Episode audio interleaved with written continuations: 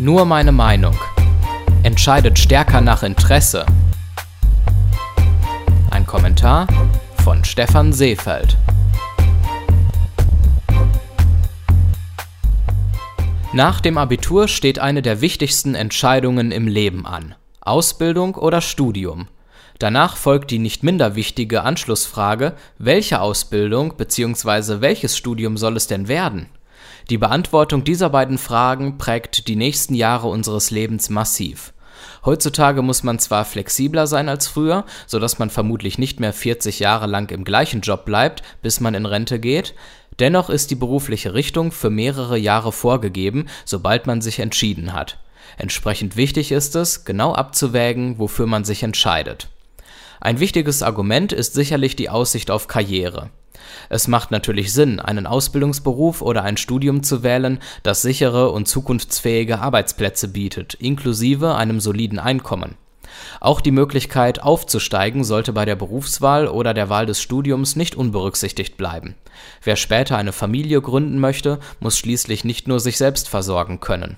Doch ein mindestens ebenso wichtiges Argument, das bei der Entscheidung berücksichtigt werden sollte, ist die Frage nach den eigenen Fähigkeiten und Wünschen. Man sollte sich bewusst machen, dass man über Jahre hinweg den Beruf, für den man sich entschieden hat, ausüben wird.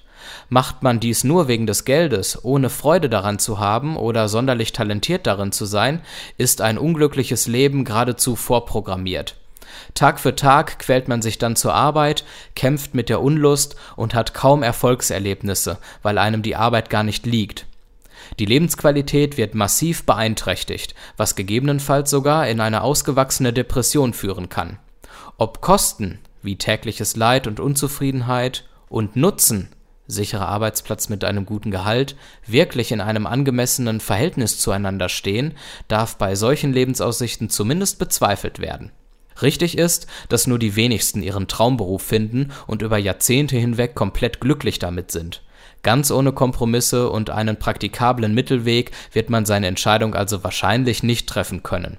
Das Kriterium, die eigenen Wünsche und Fähigkeiten bei der Wahl der Ausbildung oder des Studiengangs zu berücksichtigen, wird allerdings noch immer stark unterschätzt. Dabei verdient es viel mehr Beachtung. Was nützt einem ein gutes Einkommen, wenn man ein unzufriedenes Leben hat? Sollte man durch Schulpraktika noch nicht herausgefunden haben, was Spaß macht und den eigenen Fähigkeiten entgegenkommt, ist es daher klug, sich Zeit zu kaufen. Dies kann durch ein freiwilliges soziales Jahr, ein Jahr mit mehreren Praktika oder auch ein Studium geschehen. Viele Jugendliche brechen ein Studium ab oder wechseln das Fach, weil sie im Laufe der Zeit herausfinden, woran sie wirklich Spaß und Interesse haben. Diese Zeit sollte man daher nicht unbedingt als verschwendet betrachten, sondern als wichtige Etappe in Richtung Selbstfindung und einen Beruf, der glücklich macht. Alle Folgen von Nur meine Meinung gibt es als Audiopodcast und als Text auf www.stephanseefeld.de.